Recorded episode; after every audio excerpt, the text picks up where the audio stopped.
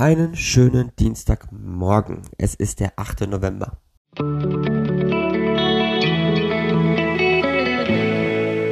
Der gestrige Tag. Gestern stand ja im Rahmen des Horoskopes im Vordergrund, ob es Gespräche gibt, die ich gerne führen würde. Und ich habe ja so ein bisschen überlegt, was es bedeutet, okay, Gespräche zu führen, wo praktisch Konflikte entstanden sind, also Klärungsgespräche, aber vielleicht auch Gespräche, die mich einfach mal persönlich ganz interessieren.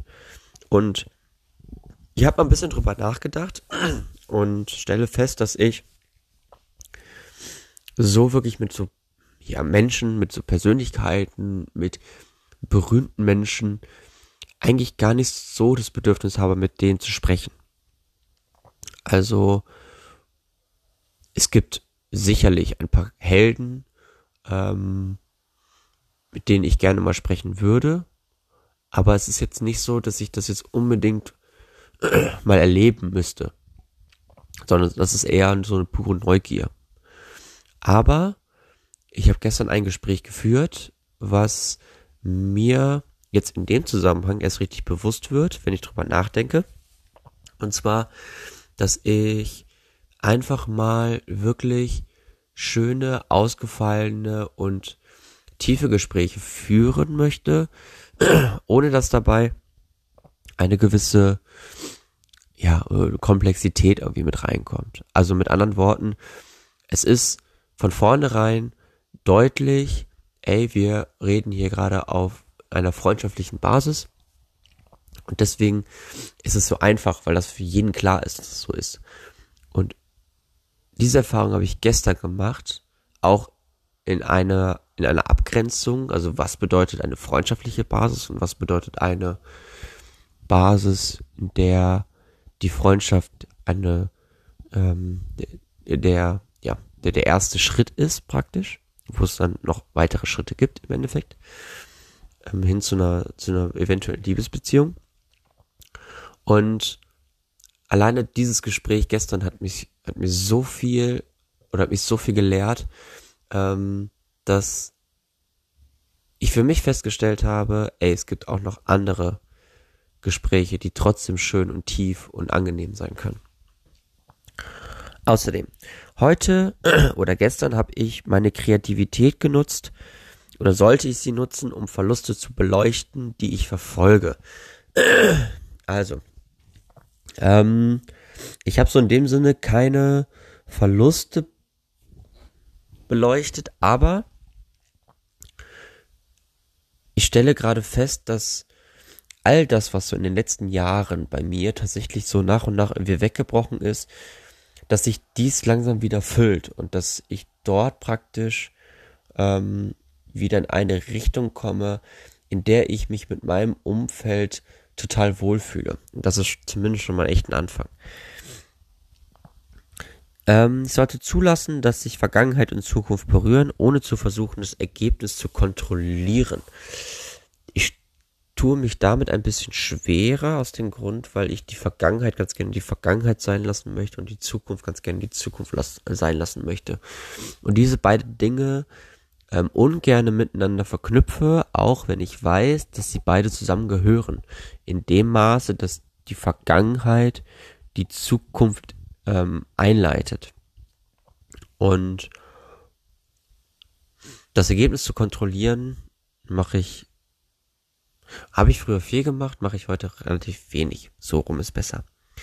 Werde chaotisch, werde metaphorisch ja, das mit diesem chaotisch, das ist irgendwie immer da. Und dieses metaphorische, ähm, ja, da tue ich mich dann doch immer mal wieder so ein bisschen schwerer mit. Aber so wild ist es ehrlich gesagt auch nicht.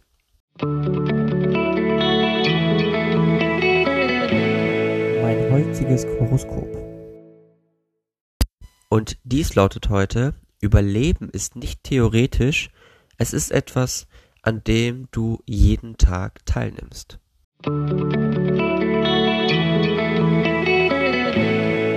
Meine heutige Aussicht. Ein äußerst schöner Gedanke, wenn ihr mich fragt, denn wie ihr vielleicht wisst, aufgrund von Folge 1.1 und 1.2, habe ich etwas erlebt, was mir dieses Überleben nochmal ganz neu ähm, entgegengebracht hat. Wer es nicht kennt, gern nochmal nachhören. Und ich finde allein diesen Gedanken Überleben ganz spannend, weil der für jeden auch nochmal ganz individuell etwas anderes bedeutet. Viele haben irgendwie Angst vor dem Tod beispielsweise. Und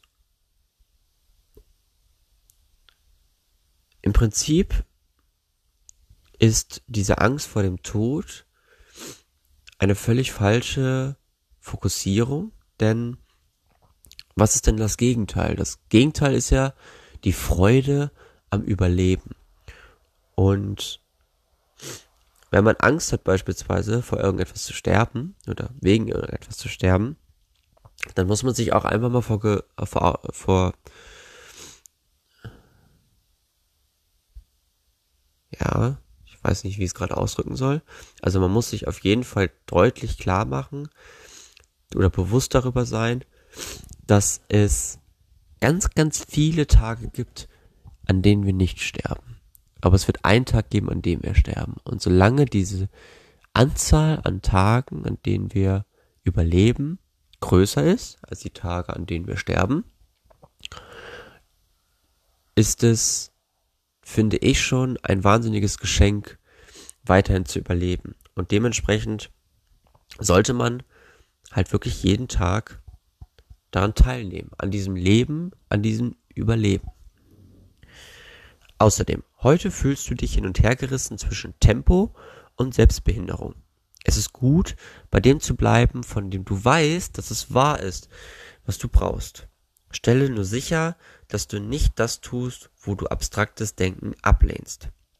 Jeder Tag ist eine Gelegenheit für eine neue Untersuchung der grundlegenden Fragen des Lebens.